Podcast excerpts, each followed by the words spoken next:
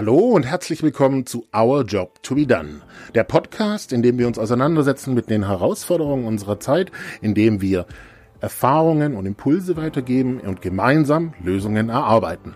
Mein Name ist Johannes C.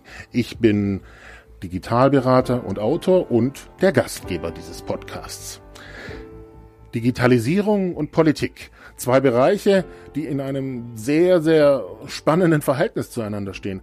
Warum? Weil die Digitalisierung ein wesentlicher Treiber des Wandels heutzutage ist. Gleichzeitig ist es aber auch so, dass Politiker und Parteien naja, sich schwer tun, oftmals auch mit Digitalisierung, ähm, gerade, naja, ähm, auch allein in den sozialen Medien, ähm, nicht die volle Durchdringung haben, was dort passiert, was durchaus auch peinlich werden kann ähm, und einiges an Aufmerksamkeit erregt, äh, wenn man sieht, dass von Flugtaxis oder von einem YouTuber-Video gesprochen wird ähm, und von Meinungsfreiheit und Uploadfiltern, also durchaus essentiellen Sachen. Ich habe mich mit Nico Luma getroffen. Das ist der Managing Director des Next Media Accelerators, der auch sehr aktiv in der Politik ist, SPD. Und wir haben uns darüber auseinandergesetzt, was braucht es eigentlich? Was muss ganz konkret passieren, damit mehr Digitalkompetenz in unserer Politik ankommt, damit diese genutzt werden kann für die Gestaltung unserer gemeinsamen Zukunft? Ich freue mich, wenn ihr den Podcast abonniert, wenn ihr kommentiert bei Spotify, iTunes, Lied Digital und jetzt geht's los. Our Job to be Done mit Nico Luma.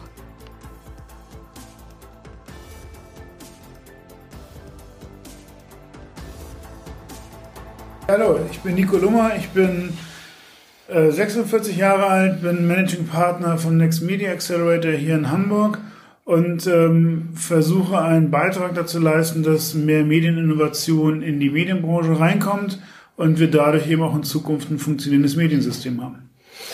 Danke, dass ich heute da sein darf, Nico. Und äh, die Frage, der wir uns jetzt die nächsten 15 Minuten widmen wollen, ist Digitalkompetenz in der Politik. Ähm, du bist selber, genauso wie ich, sehr aktiv mit äh, Digitalisierung und ähm, auch in diesem Zusammenhang jemand, der sich nicht scheut, kritische Worte zu äußern. Gleichzeitig bist du auch politisch aktiv. Und ähm, wie ich es wahrnehme, ist, was das Thema Politik und Digitalisierung angeht, na, ich sag mal, ein gewisses Bashing auch sehr, sehr schnell unterwegs in dem Sinne, dass ähm, die Bevölkerung auf Social Media dann ganz schnell sagt, die haben doch keine Ahnung davon. Ich würde das gerne sehr konstruktiv mit dir anschauen, weil ich glaube, dass es ganz, ganz wichtig ist, dass die Menschen, die unsere Gesellschaft gestalten, und da spielt Politik eine wichtige Rolle dabei, ähm, eine gewisse Digitalkompetenz haben. Und daher die Frage, was gilt es konkret zu tun, dass mehr Digitalkompetenz in unserer Politik stattfindet. Also das, die Herausforderung ist ja gerade, dass wir quasi, dass wir sehen, dass, dass sich ein altes System so ein bisschen ablöst ähm, und ein neues System kommt. Und wir sind gerade mittendrin in dieser ganzen Ablösungstendenz oder Auflösungstendenz des alten Systems und der Schaffung eines neuen Systems. So und äh, natürlich hat ein großes etabliertes System, was jetzt 70 Jahre lang gut gehalten hat, auch ähm, eine gewisse Resistenz gegenüber so Auflösung. Das ist äh, äh, die Verfassung ähm, ist natürlich so gebaut, dass sie nicht einfach plopp macht und äh, sich das System auflöst, sondern das soll ja auch weiter funktionieren. Und da sind wir gerade, um das so ein bisschen irgendwie so auf, auf so eine Programmierlogik ähm, runterzubrechen. Wenn man programmiert, dann macht man lauter viele kleine Verbesserungen, also irgendwelche Bugfixes und man packt noch ein paar Features rein, um zu, zu gucken, dass auch in Zukunft das Programm noch weiter funktioniert. Und irgendwann sagt man, meine Güte, jetzt haben wir so viel dran rumgedoktert, jetzt können wir es einmal hinsetzen und das neu schreiben. Na, so ein großer neuer Release. Nun können wir es aber nicht einfach hinsetzen und sagen, wir schreiben einfach mal einen großen neuen Release vom Grundgesetz und äh, sorgen dafür, dass sich unsere Politik anders und neu organisiert. Das funktioniert sehr schlecht, weil einfach viel zu viele Leute involviert sind, die berechtigte Interessen haben, warum sich Sachen nicht so schnell verändern. Und in dieser Situation sind wir gerade. Und insofern diese Kritik, dass die Politik nicht digital genug ist, die stimmt total. Natürlich, aber es ist genauso wie wenn wir einen Blick in Unternehmen reinwerfen oder in die Gesellschaft. Da gibt's immer Leute, die, die sind äh, Early Adopter, dann gibt's die, die Fast Follower und dann gibt's eben auch die, die Late Adopter, die ganz, ganz spät hinterher mal, mal Sachen umsetzen oder ähm, verstehen oder ähm, überhaupt da nur sich rantasten. Und genauso haben wir das in der Politik auch. Und ähm, ich will jetzt gar nicht sagen, dass, dass wir auf der Stelle treten, sondern wir bewegen uns sehr langsam und wir haben in den letzten zehn Jahren durchaus Fortschritte gemacht, aber wir haben eben genauso viel Beharrungskräfte. Ne? Ich kann das auch menschlich total verstehen. Wenn man, wenn man in einem System nach oben kommt, ähm, dann will man nicht, dass auf dem Weg nach oben sich die Spielregeln ändern, wenn man die Spielregeln verstanden hat. So, und das ist, glaube ich, eines der, der Grundprobleme, dass wir gerade in so einer Zwischensituation hängen. Wen würdest du denn jetzt zum Beispiel als Early Adapter bezeichnen? Oh, das ist eine gute Frage. Ähm, also ich würde mal sagen, ähm, unser, unser Bundespräsident Frank-Walter Steinmeier, der hat schon vor sehr langer Zeit äh, festgestellt, dass man da einige Sachen anders machen muss. Ähm, wir haben zum Beispiel ähm, jetzt ja so eine Situation, dass wir über die 5G-Lizenzen reden und wir reden darüber, ob wir nun ähm, Glasfaser an jeder Milchkanne haben äh, sollten, äh, was wir natürlich brauchen. Ähm, und in Steinmeiers ähm, Wahlkampf, als er Kanzler werden wollte, ich weiß gar nicht, wie lange das her ist, ich glaube zwölf Jahre oder so, da mhm. hatte er schon gefordert, dass man eine Deutschland AG ähm, bauen muss, in, in die die Telcos ihre Netze einbringen ähm, und dann alle quasi ähm, mit einem Level Playing Field auf diese Netze zugreifen können und nicht irgendwie die Telekom großes Netz hat, Vodafone großes Netz hat und eins und eins irgendwie auf dieses Netz zugreifen muss und ähm, entsprechend ähm, ähm, Probleme hat mit, mit Versorgung und pipapo.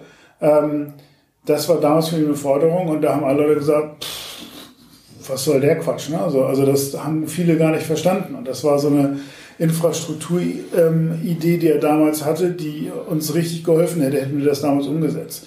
Ähm, Frank-Walter Stammer hat auch damals ganz viel sich um, um Künstler und Urheber in, im, im Digitalbereich ähm, ähm, gekümmert, als er Fraktionsvorsitzender war der, der SPD-Bundestagsfraktion. Also der hat das wirklich schon, schon früher wahrgenommen, obwohl es dann nicht als Digitalpolitik galt, sondern das war einfach nur so die, na, das, war, das eine war Infrastruktur, das andere war dann irgendwie ähm, Urheberrecht, äh, Kunst und Kultur. Ne? So.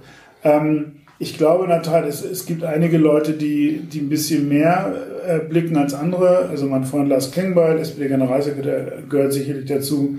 Ähm, aber auch Dorothee Bär ist relativ weit im Thema drin. Mhm. Ähm, genauso hat natürlich auch Christian Lindner schon frühzeitig gemerkt, dass das ein Thema ist. Ähm, aber er ist eben auch, also die sind ja auch alle jünger als, äh, als die, äh, die Generation von Frank-Walter Steinmeier. Also und Brigitte Zypries hat auch, als sie Wirtschaftsministerin war, glaube ich, immer ziemlich gute Impulse gesetzt, gerade was Startups anging. Ja, also insofern, dass ähm, mittlerweile sind wir, glaube ich, in so, einem, in so einem Punkt angekommen, wo alle verstanden haben, das ist wichtig, aber noch nicht alle haben verstanden, was bedeutet das eigentlich? Wie funktioniert das eigentlich, wenn alles digital wird? Und ähm, das Schwierige ist eben, ganz viele Rezepte, die angewendet werden, die waren irgendwann mal gut und sinnvoll, aber das ist lange her. Und die greifen jetzt einfach nicht mehr. Und äh, nicht nur die Rezepte greifen nicht, auch die hergeholten Analogien greifen nicht. Ja, man muss ja auch irgendwie erklären, was man da tut. Und wenn man dann Analogien aus dem ähm, aus, dem, aus einer prädigitalen Zeit ähm, ranholt, dann hilft das nur bedingt. Ja, so und, und das sieht man gerade. Man, man sieht, dass Leute versuchen, ähm, ein, eine Herausforderung anzugehen, aber die, die Herangehensweise ist einfach total absurd. Das macht gar keinen Sinn mehr. Ja, und das ist gleichzeitig ja ist nicht nur für, du bist aktiv in der Politik, also du hast, äh, glaube ich, noch mal mehr ein Gefühl dafür. Deswegen frage ich dich ja auch, was es dort braucht. Es ist auch für Außenstehende, wenn wir über Thema Uploadfilter drüber reden, ähm, exemplarisch etwas bizarr, ganz offen gesprochen und gepaart mit dem, was du sagst, mit Beharrung, äh, die dort stattfindet also ich frage mich da ganz ehrlich gesagt, äh, deswegen auch ja, das Thema. Geht es da irgendwann mal voran? Also das, das Thema Uploadfilter und auch Leistungsschutzrecht, das sind so Themen, die sind eben besonders deswegen so schwierig, weil da die, die unterschiedlichen Interessenlagen auch äh, für viele Leute gar nicht so richtig klar sind. Ne? Also da gibt es eben die Urheber, die Verwerter, ähm, Verlage, ähm, Plattformen, pipapo. Das ist nicht ganz trivial, das irgendwie für den Otto Normalverbraucher am Infostand vom Aldi auseinander zu, zu dröseln. Da bleibt irgendwie immer eine Sache hängen, aber nicht das gesamte Bild. Ähm, und deswegen sind diese Sachen einfach so unfassbar zäh in der Verhandlung und ähm, selten gibt es da auch den, den großen Wurf nach vorne, sondern da gibt es irgendwie in diesem Fall ähm, etwas, was vermeintlich den Urheber nutzt, aber äh, in ganz vielen anderen schadet. Ne? So, und ähm, das nervt, das nervt total. Ähm, genauso wie, wie mit der Vorratsdatenspeicherung auch, wo, wo plakativ ein Begriff eingeführt wird und äh, suggeriert wird, die innere Sicherheit wird dadurch verstärkt und äh, eigentlich ähm, äh, ist es ein, ein, ein, ein, Gesetz, was der inneren Sicherheit überhaupt nicht hilft. Äh, stattdessen werden aber Datenmengen angehäuft von jedem Bundesbürger. Also das, wo man sich mal fragen muss, warum? Ja, das, das hilft am Ende des Tages sowieso nicht. Ähm, das ist das, was ich meinte mit, es gibt so Rezepte, die echt nicht mehr so richtig passend sind.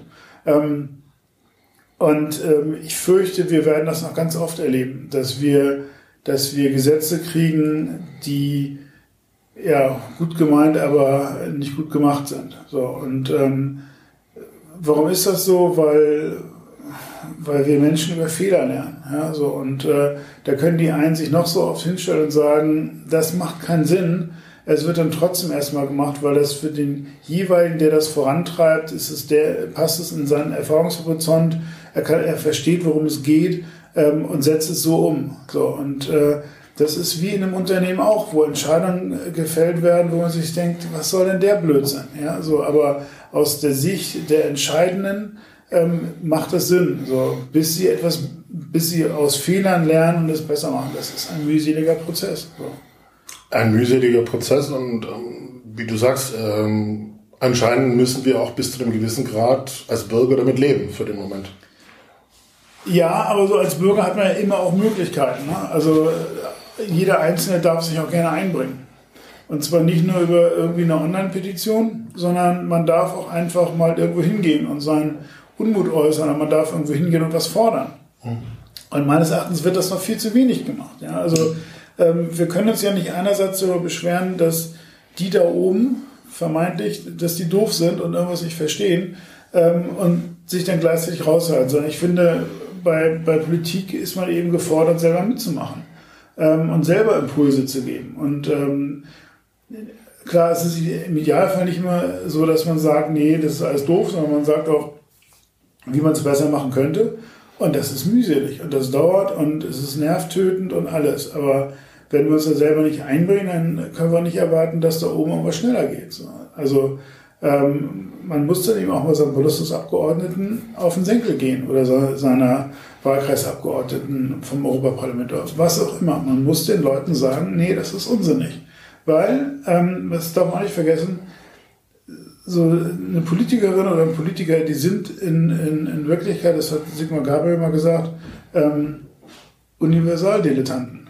Ja, die verstehen von ganz vielen Sachen ein bisschen was. Die verstehen ganz viel davon, wie man Politik organisiert. Und das darf man auch nicht vergessen. Das ist ein wahnsinniges, also Berlin ist, ist riesengroß, facettenreich, vielfältig und man muss eben mit den unterschiedlichsten Stakeholdern sprechen, um irgendwas hinzukriegen. Also von den, von den anderen Abgeordneten über, ähm, über Lobbyisten, über NGOs, Gewerkschaften, Verbände ähm, bis hin zu der, der Verwaltung. Also so eine Bürokratie in einem Ministerium muss ja nachher Sachen umsetzen. Und auch da passiert die größte Grütze, weil Leute kein Interesse haben oder überfordert sind oder whatever. Das heißt, es ist ein riesen Aufwand, mit all diesen Leuten im Dialog zu sein und ähm, darum zu ringen, dass es einen Schritt nach vorne geht.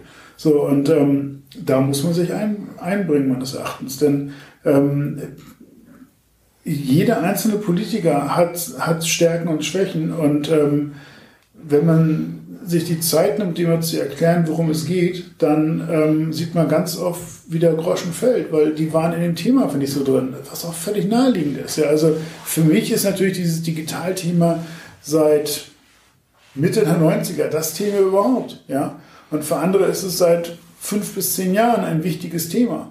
Ähm, aber ich kann ja nicht verlangen, dass man da so einen Knopf umlegt, dann sind die alle gleich sofort 100% in den Digitalteam drin. Das passiert nicht. Mhm.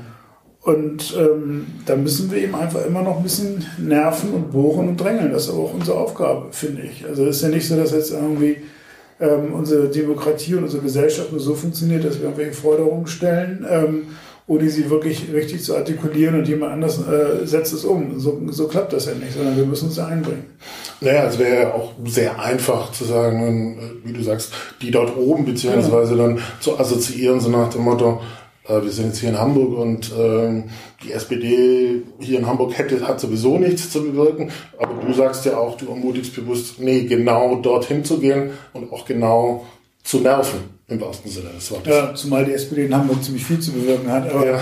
ähm, nee, aber es ist, äh, es, ist, es ist genau das. Also man muss den Leuten erklären, warum die Themen wichtig sind. Mhm. Und man muss denen auch immer wieder erklären, dass, dass es eben nicht irgendwie so ein, so ein Großstadtthema ist oder so ein junge Leute-Thema, sondern ein Thema, das alle betrifft. Ja, also ähm, ich sitze ja unter anderem in, in Rheinland-Pfalz im Landesrat für digitale Entwicklung und Kultur. Und da haben die vor, lass mich lügen, drei Jahren oder sowas ein, ein Projekt gestartet, eben nicht zum Thema Smart City, sondern Smart Village. Und haben sich, haben, ich glaube, zusammen mit Fraunhofer, haben die mal so, so drei Dörfer oder sowas rausgewählt und mit in diesen Dörfern digitale Angebote geschaffen. Mit der Überlegung, wenn die, wenn die Dörfer immer unattraktiver werden, weil da kein Bäcker mehr ist, kein Apotheker mehr ist, kein Arzt mehr ist, ähm, dann ziehen die Leute weg. So, und, aber eigentlich wollen Leute auf dem Dorf wohnen bleiben, weil sie es doch schön finden, weil sie da ihre Leute haben und so weiter. Was kann man also machen mit digitalen Instrumenten, um das dort lebenswerter zu machen? Also über ein, ein Videocall mit einem Arzt reden, ähm, natürlich über digitale ähm, Angebote, ähm, dass man recherchieren kann, nicht in die, äh, in die Bücherei muss, ähm, dass man Sachen bestellen kann und, und, und. Ja, so, und ähm, sowas finde ich extrem spannend. Und dann kann man aber auch diese Digitalisierung runterbrechen von den Einzelnen und es verständlich machen. Da muss man eben nicht von irgendwie Smart City und Mobilität und irgendwas reden, was so Fachbegriffe sind, die relativ weit weg sind, sondern man macht es in einem, in einem, in einem Dorf klar, warum man dort mehr Bandbreite braucht, weil das, das und das ohne Bandbreite nicht mehr funktioniert. Ja, also, ähm, ich glaube, das ist wirklich wichtig, dass man diese Digitalisierung an die Lebensnähe der, der Menschen wieder ranbringt und nicht einfach sagt, das ist irgendwas äh, Abgehobenes. Ja. ja, also kann ich absolut unterstützen. Zurück, Beispiel Uploadfilter jeder, der auf Social unterwegs ist, äh, äh, hat damit zu tun, natürlich zu überlegen, was er dort hochstellt und stellt mhm. sich die Frage, darf ich das überhaupt? Und wenn du dann auf der anderen Seite die Diskrepanz hast, was diejenigen, die es politisch verantworten, da etwas sprechen darüber, was damit, was so weit weg ist, ja. dann entsteht eine wahnsinnige Distanz. Ja, ja, klar, na klar. Also, ähm, aber wie gesagt, das, wir haben mal, äh, ich glaube, wir sind in so einer Brückenphase jetzt, ne, wo, wo wir da, ähm, wo wir gucken, was sind eigentlich die Instrumentarien, die wir in der, in der Zukunft brauchen. Ja. Und ich meine, du hast eben, hast eben dazu noch so ein, so ein System, was fürchterlich auf oder von Verwaltung geprägt ist, ne, wo eben ganz viel auf Papier ist und wo immer ganz viele Leute involviert werden, um irgendwas zu diskutieren. Ja, so. Mhm. Und ähm, das Ganze jetzt digital zu machen, das äh, sorgt natürlich dafür, dass Sachen viel schneller passieren. Ja, es ist aber auch schwierig in einer kürzeren Zeit noch mehr zu rezipieren. Mhm. Ja, und ähm, dementsprechend ist da gerade in Berlin einiges los und dann Frage, wie organisieren wir eigentlich den Politikbetrieb in der Zukunft? Ja, so und ähm, Demokratie darf ruhig langsam sein, finde ich, weil wir wollen ja, dass alle gehört werden. Wir wollen ja auch einen ein Diskurs führen. Und wir wollen nicht einfach sagen, zack, zack, das muss jetzt so, sondern wir wollen ja, dass Leute auch protestieren können. Wir wollen ja auch, dass Experten angehört werden und, und, und. Und das nimmt immer Tempo raus. Ja. Das müssen wir auch verstehen. Das ist eben nicht einfach nur 0 und 1, sondern wir haben da lange Diskussionen und möglichst viele Leute irgendwie mitzunehmen auf den Weg. Mhm. Wenn du jetzt Brückenphase das nennst, wo wir momentan sind, was glaubst du, was kommt danach, beziehungsweise wie weit ist das noch weg oder was hilft vielleicht auch das zu beschleunigen? Naja, also ich, ich glaube, mittlerweile wird allen klar, dass wir die, die Trägheit der Merkel-Jahre überwinden müssen. Ja, also ähm, Merkel hat ja ehrlich gesagt nie wirklich irgendwas gewollt, sondern einfach nur gewartet, bis, bis sich eine Gesellschaft in eine Richtung geschoben hat und dann hat sie gesagt, das machen wir dann mal. Ja, also sei es jetzt ähm, Atomausstieg oder, oder ähm, ähm, gleichgeschlechtliche Ehe, da, ähm, also da, da ist sie dann irgendwie, irgendwie ist sie da mitgelaufen und hat das dann gemacht, aber es war ja nie ihr eigener Antrieb. Und wir müssen jetzt, glaube ich, in so eine Phase reinkommen, wo wir auch mal wieder sagen, was wollen wir eigentlich, wo wollen wir hin? Und dass wir auch Politiker haben, die dann entsprechend diesen Weg auch, der auch gerne steinig sein darf, dann auch beschreiten wollen. Ähm, weil ich glaube, dass jetzt mittlerweile für ganz viele Leute klar ist, wir dödeln irgendwie hier in Deutschland rum und drohen an vielen Ecken den Anschluss zu verpassen.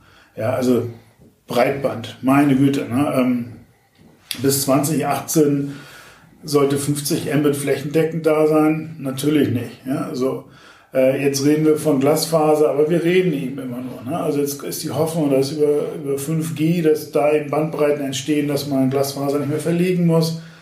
Und es nervt einfach, ne? weil äh, unter, unter Philipp Rösler, als er Wirtschaftsminister war, wurde errechnet, dass knapp 100 Milliarden nötig sind, um flächendeckend Glasfaser auszurollen. Das klingt nach einer Riesensumme, ja? aber wenn man das über fünf bis zehn Jahre stretcht, in einem der reichsten Länder der Welt, dann sollte man das auch hinkriegen. Ja, aber da müssen wir jetzt mal hin, dass wir diese Sachen dann nochmal machen.